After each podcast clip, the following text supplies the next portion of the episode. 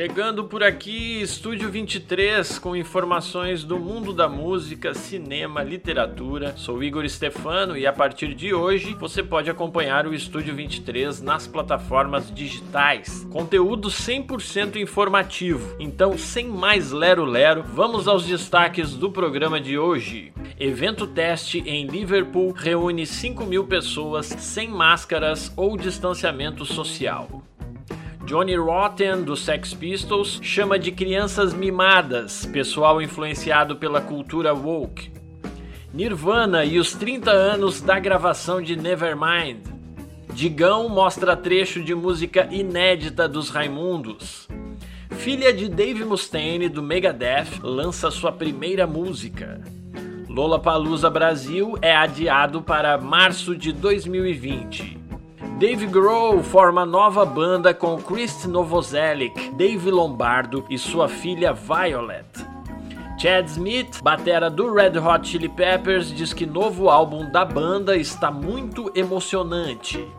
Guns N' Roses presta homenagem aos 27 anos da morte de Ayrton Senna. Integrantes do Deep Purple, Yes, Megadeth e Dream Theater regravam o clássico Wish You Were Here do Pink Floyd Ozzy Osbourne diz que Zakk Wylde não tem envolvimento no novo álbum. Mick Fleetwood lança álbum ao vivo com David Gilmour, Steven Tyler, Noel Gallagher e mais. ACDC recebe três indicações no Billboard Music Awards 2021. Banda Motorhead comemora os 40 anos de No Sleep Till Hammersmith com lançamento de box set. Bruce Dickinson une forças ao cineasta Sacha Gervasi para criar roteiro do filme sobre o show realizado na Bósnia. Tony Iommi, impressionado como Ed Van Halen superou artrite para tocar guitarra. E a banda Kiss se apresentará no Tribeca Film Festival após a exibição do documentário biográfico Key Story. E ainda aqui no Estúdio 23, as dicas de leitura de hoje, destaque para dois livros e mais. Lançamentos Netflix e Amazon Prime Video para o mês de maio 2021. Tudo isso será desenrolado no Estúdio 23 que está só começando festival teste rolou na noite de 2 de maio em Liverpool, na Inglaterra. O Sefton Park, que geralmente comporta 7.500 pessoas, recebeu 5 mil viventes sem exigência de que os participantes se distanciassem socialmente ou usassem máscaras. No entanto, todos tiveram que apresentar um resultado negativo de um teste PCR para entrar no local. De acordo com o Liverpool Echo, o show foi uma experiência científica e toda a plateia comprometeu a fazer novos testes depois de cinco dias. Os pesquisadores têm em mãos os dados dos participantes para que possam rastreá-los para saber de seu quadro clínico dentro de um mês. Como parte de seu set, o Blossoms fez uma homenagem à banda mais famosa de Liverpool e mandaram uma versão de Paperback Writer dos Beatles. No vídeo compartilhado nas redes sociais, é possível ver toda a atmosfera de um show como rolava antes da pandemia. Em Liverpool, no início deste mês, uma rave reuniu 6 mil pessoas se aglomerando em uma casa noturna da cidade sem máscara ou distanciamento social, mas com o mesmo esquema de rastreamento do público. Os organizadores disseram que trabalharam duro para fazer tudo certo nos bastidores a fim de criar uma atmosfera para que as pessoas não se sentissem em um teste ou em um experimento, disse a BBC Melvin Ben, um dos organizadores da Rave. Outros eventos piloto estão programados para acontecer em todo o Reino Unido em maio, incluindo o Brit Awards, dia 11 de maio, e que será palco de mais uma aglomeração teste. Colocar locais de entretenimento e a vida noturna de volta ativa é uma parte central do roteiro do primeiro-ministro Boris Johnson para reabrir a economia. A partir de 21 de junho, o governo local deverá dar um sinal verde para que as casas noturnas voltem a funcionar, exigindo algum tipo de certificação Covid, como um resultado negativo do teste ou um comprovante de vacinação para conceder a entrada do público. O Reino Unido é um dos países mais avançados na campanha de vacinação em massa contra a Covid-19. Até 2 de maio, 49,8 milhões de doses da vacina já haviam sido aplicadas. Mais de 50% da população já está vacinada e ainda na Terra da Rainha. O frontman dos Sex Pistols, Johnny Rotten, também conhecido como John Lydon, falou sobre a cultura woke que permeia a sociedade atual, dizendo ao Sunday Times do Reino Unido que é um monte de besteiras perpetrado por universidades que estão formando uma nova geração de estudantes com M no lugar do cérebro. Acrescentou o cantor afirmando: essas pessoas não são realmente privadas privadas de seus direitos, eles simplesmente se consideram especiais. É egoísmo e, a esse respeito, causa divisão e só pode causar problemas. Eu não posso acreditar que as estações de TV dão espaço a alguns desses lunáticos. O músico postulou: são crianças mimadas horrivelmente, horrivelmente tempestuosas, saindo de faculdades e universidades com M no lugar de cérebros. A entrevista também tocou em uma série de outros tópicos com Rotten, ridicularizando a minissérie Sex Pistols e chamando os manifestantes que desfiguraram uma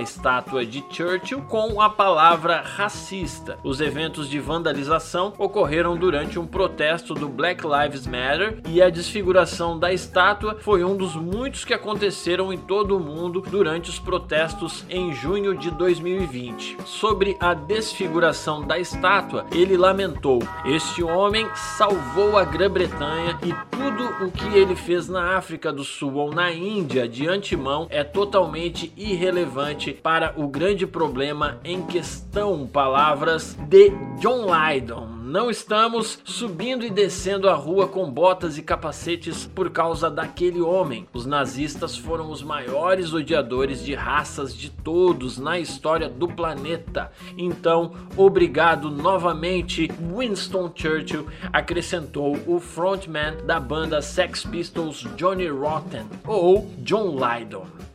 E há 30 anos atrás, em maio de 1991, a banda Nirvana iniciava as gravações do álbum Nevermind no Sound City Studios em Los Angeles, Califórnia. Com um orçamento de 65 mil dólares, os caras convidaram Butch Vig como produtor, visando buscar uma sonoridade mais agressiva dentro de um estúdio com uma rica história musical que já havia registrado trabalhos icônicos de nomes como como Fleetwood Mac e Johnny Cash. O som alcançado na gravação de Nevermind é uma combinação da disposição de microfones no estúdio, onde a banda tocou como se fosse uma apresentação ao vivo, com a eficiência de uma lendária mesa de mixagem criada pelo engenheiro Rupert Neve. Além disso, a energia dos integrantes do Nirvana foi fundamental em todo esse processo. Numa entrevista para a Ultimate Guitar em 2016, Butch Vig revelou que ficou impressionado com o baterista da banda, Dave Grohl, e falou: a primeira música que eles tocaram foi Smells Like Teen Spirit. Eu ficava andando pelo estúdio pensando: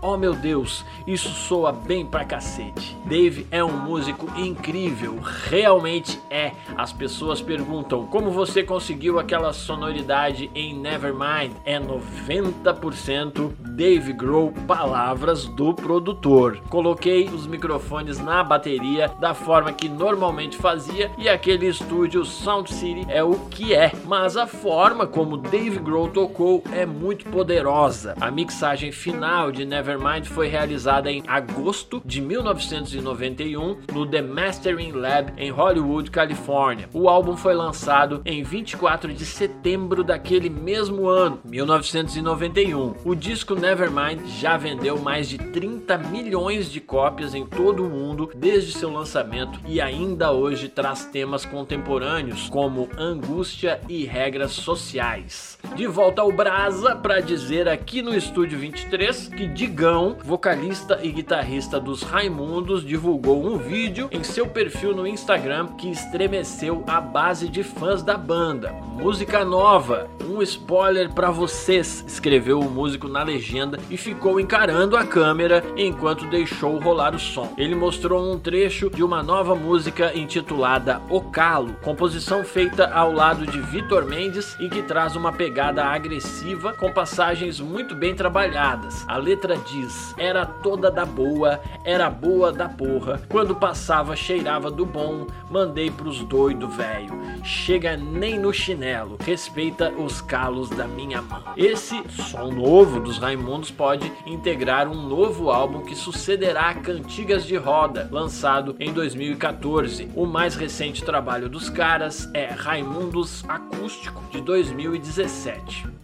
De volta na gringa, a Electra Mustaine, filha de Dave Mustaine, líder do Megadeth, acaba de estrear no mundo artístico com o lançamento de seu primeiro single. A garota de 23 anos disponibilizou para as plataformas digitais uma canção que leva o nome de Evergreen, primeira amostra de seu álbum de estreia que será lançado no primeiro semestre do ano que vem. Electra decidiu não seguir a pegada de seu pai, ícone do thrash metal, e optou por explorar uma sonoridade voltada ao electropop. A filha de Mustaine diz que suas canções vão englobar toda a experiência musical de sua vida. Abre aspas, tentei fugir da identidade de meu pai, quis criar algo musicalmente oposto, mas que me soa bem autêntico. Fecha aspas para Electra Mustaine. Evergreen é o nome do primeiro single da moça.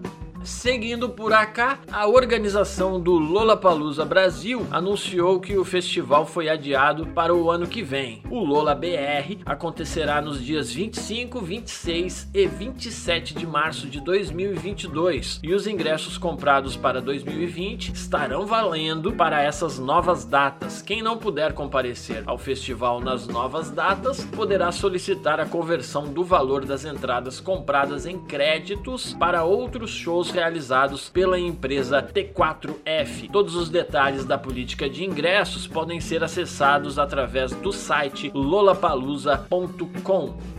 Mais uma com Dave Grohl, o líder do Foo Fighters, formou uma banda com seu ex-companheiro de Nirvana, o baixista Chris Novoselic, para uma apresentação especial no programa Jimmy Kimmel Live do canal americano ABC. Os dois se reuniram com Dave Lombardo, ex-baterista do Slayer, e com o produtor Greg Kurstin para uma performance de Náusea, clássico punk do início dos anos 80 da banda X. A apresentação foi comandada comandada por Violet, filha de Grohl, que fez os vocais para essa bandaça. A regravação de Violet, Dave Grohl and Friends faz parte da trilha sonora do novo documentário What Drives Us, que estreou em 30 de abril no streaming da Amazon.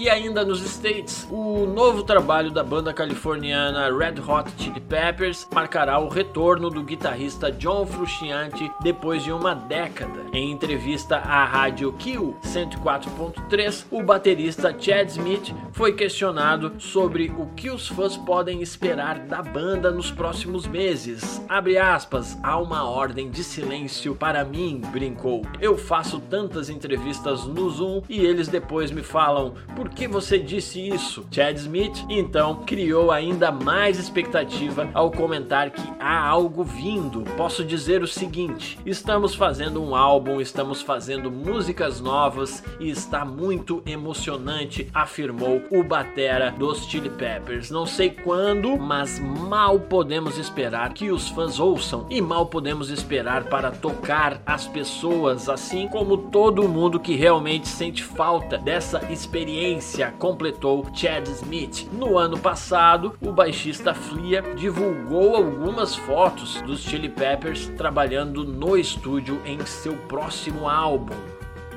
A banda de hard rock americana Guns N' Roses fez uma homenagem a Ayrton Senna na semana passada em postagem em suas redes sociais. O ex-piloto morreu no dia 1 de maio de 94 em um acidente durante o GP de San Marino em Imola, na Itália. A banda de Axel Rose e Slash se referiu ao brasileiro na postagem como maestro. Os integrantes da banda marcaram presença em diversas ocasiões no mundo da Fórmula 1, inclusive nos nos bastidores de corridas com fotos com grandes nomes da categoria. Mas apesar da banda e cena terem feito muito sucesso na década de 90, não existe nenhum registro do encontro entre eles. Entretanto, a única ligação do Guns N' Roses com o Brasil, além dos recorrentes shows por aqui, é a amizade do vocalista Axel Rose com a cantora Alcione, também conhecida como Marrom.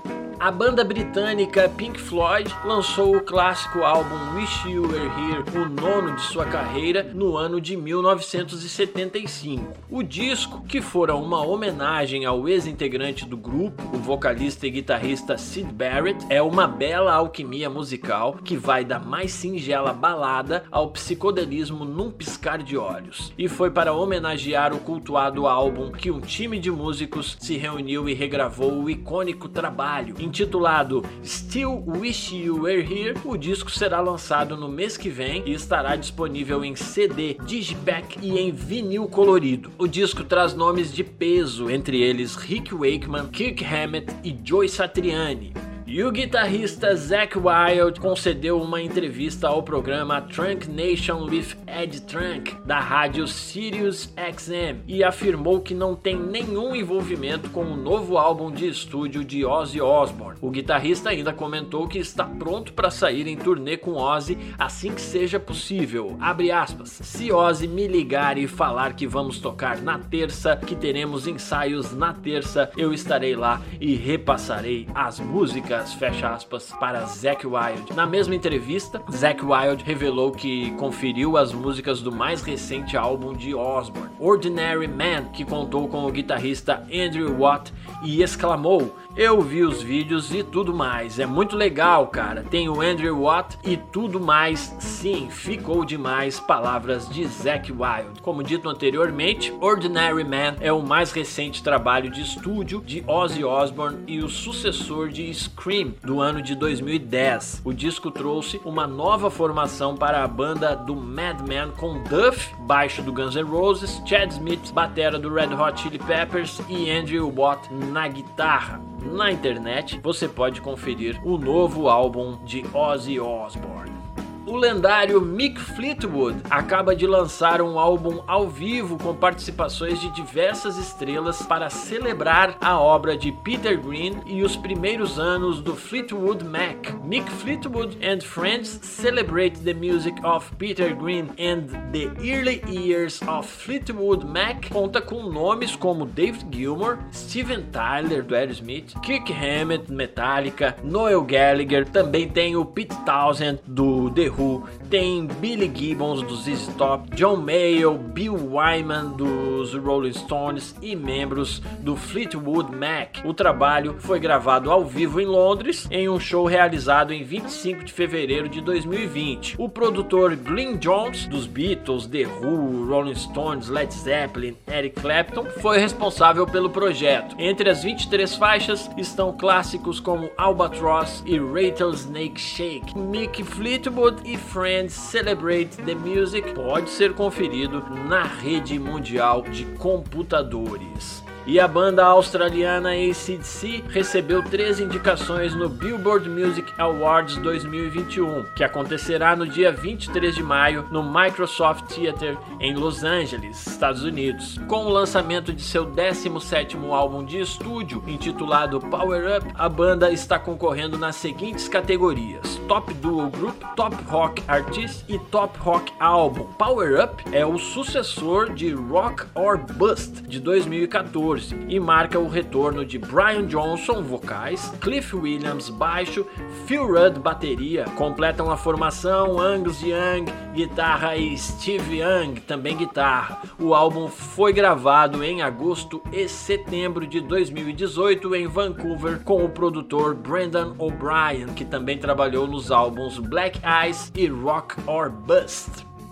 Bom, alguns álbuns ao vivo são itens mais que obrigatórios na coleção de todo fã de música. E nessa seleta lista de discos ao vivo está o No Sleep Till Hammersmith do Motorhead, que comemora seus 40 anos com o lançamento de um box set especial. A caixa, que será lançada no dia 25 de junho, vem recheada com um livreto de capa dura com fotos inéditas e raras, mais quatro CDs, mais pôster duplo no formato A3, palheta, adesivo, entre outros mimos. No Sleep Till Hammersmith Box Set custa aproximadamente 325 reais e já está em pré-venda. Para ter uma ideia do poderio sonoro da banda ao vivo, na rede você confere a performance de The Hammer em Newcastle no ano de 1981. E de acordo com o site Deadline, o vocalista do Iron Maiden, Bruce Dickinson, uniu forças ao cineasta Sasha Gervasi para criar um roteiro narrativo sobre o lendário show que Bruce fez com a sua banda solo na Bósnia durante a guerra em 1994. Com a ajuda das tropas da ONU, Bruce Dickinson se apresentou no Centro Cultural da Bósnia. Na época, a cidade estava isolada do mundo, sem eletricidade e abastecimento de água e sendo bombardeada bombardeada. No entanto, Bruce Dickinson conseguiu se apresentar para as pessoas da cidade de Sarajevo. A história desse show já virou documentário intitulado Scream for Me Sarajevo, lançado no ano de 2016. Então, do Maiden para Sabah, Tony Iommi revelou que ficou impressionado ao ver Ed Van Halen superar a artrite para tocar guitarra. O guitarrista do Black Sabbath relembrou a amizade com o músico que morreu em outubro de 2020. Palavras de Iommi. Conheci Ed em 1978 quando Van Halen fez uma turnê com o Sabbath. Foi a primeira turnê mundial da banda e estivemos na estrada por vários meses. Costumava ver Ed quase todas as noites depois do show, seja no meu quarto ou no quarto dele ou ou no bar, ou o que for. Palavras de Tony Iommi. O guitarrista também falou sobre como recebeu apoio de Van Halen para realizar um tratamento nas mãos e elogiou a maneira como o amigo criou o próprio mundo para tocar guitarra. E comemorando o sucesso de uma das bandas mais icônicas de todos os tempos, o Kiss fará uma apresentação especial no Tribeca Film Festival 2021 em Nova York. A performance irá acontecer logo após a exibição da primeira parte do novo documentário biográfico da banda. Kiss Story narra as cinco décadas da banda na indústria da música, enquanto os fundadores Paul Stanley e Gene Simons refletem sobre suas carreiras. O documentário de quase 4 horas, será dividido em duas partes e vai ao ar nos dias 27 e 28 de junho no canal americano A&E. Para assistir o evento presencialmente, os ingressos estão disponíveis desde o dia 10 de maio. Aqui fechamos de música e agora vamos às dicas de leitura aqui no Estúdio 23. Trago dois livros e o primeiro livro aqui em destaque é O Mito da Caverna de Platão um dos textos filosóficos mais lidos de todos os tempos, este clássico de Platão, extraído da sua obra A República, que narra um diálogo entre o irmão de Platão, Glaucon, e Sócrates, seu mentor, é um convite à permanente reflexão. Sua atualidade e relevância justificam-se por inspirar o resgate de valores fundamentais para a formulação do senso crítico, uma obra de formação intelectual que explica como podemos nos libertar da escuridão que nos aprisiona através da luz da verdade. Aqui, Platão discute sobre teoria do conhecimento, linguagem, educação na formação do estado ideal. A leitura contribui para o engrandecimento pessoal dos jovens e inspira todos os leitores a atuarem como seres sociais conscientes da necessidade de esclarecimento de todos os demais. O mito da caverna, livro de Platão. Segundo destaque, Desistir não é opção. Livro de Camila Farani, empresária, investidora e uma dos tubarões do Shark Tank Brasil. Em seu primeiro livro, trata de assuntos que vão desde a cultura da informalidade brasileira à falta de especialização, a necessidade de aprendizado contínuo dos empreendedores sobre gestão até a necessidade de reconhecer o medo de dar o próximo passo. Farani entrega todo o seu conhecimento de quase 20 anos de mercado nesta obra que ajudará os empreendedores de agora a se tornarem os grandes empresários de amanhã. Nesse livro, você verá como blindar seu negócio dos erros mais comuns cometidos por quem quer empreender ou está nos estágios iniciais de um negócio, como alinhar sua ideia a um modelo de negócios estruturado e orientado para oferecer soluções que realmente atraiam o público, aprenderá muita coisa interessante e principalmente entender que no mundo dos negócios desistir não é opção.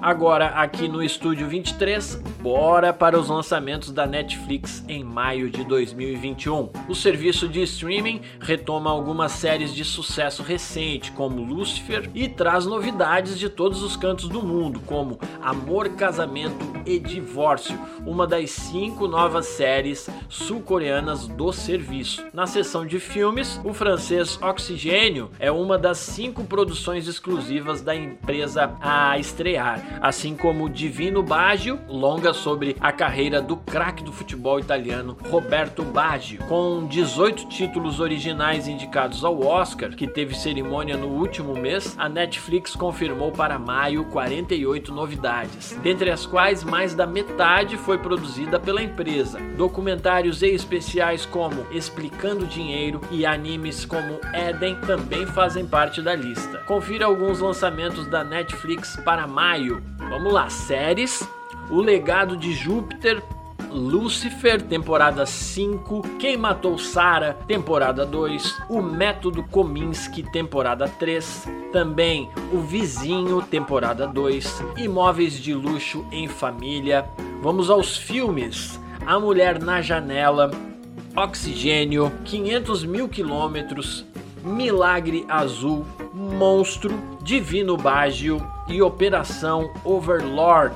Tô falando de Netflix. Vamos aos documentários e especiais. Explicando dinheiro, da África aos Estados Unidos, uma jornada gastronômica e atentados em Londres. Algumas das estreias da Netflix para este mês de maio. E segundo o Amazon Prime Video, diante da atual situação de pandemia e focados na saúde e segurança daqueles que trabalham com dublagem, algumas opções de áudio não estarão disponíveis. O serviço também informa que a partir de agora é possível perguntar para a Alexa quais são os principais lançamentos do Prime Video. Confira o que chega ao Prime Video agora em maio. Já disponível no serviço de streaming What Drives Us e ao longo do mês de maio, então Clube da Luta para Mulheres, MIB Homens de Preto Internacional, depois A Louca Sou Eu, também The Boy from Medellín,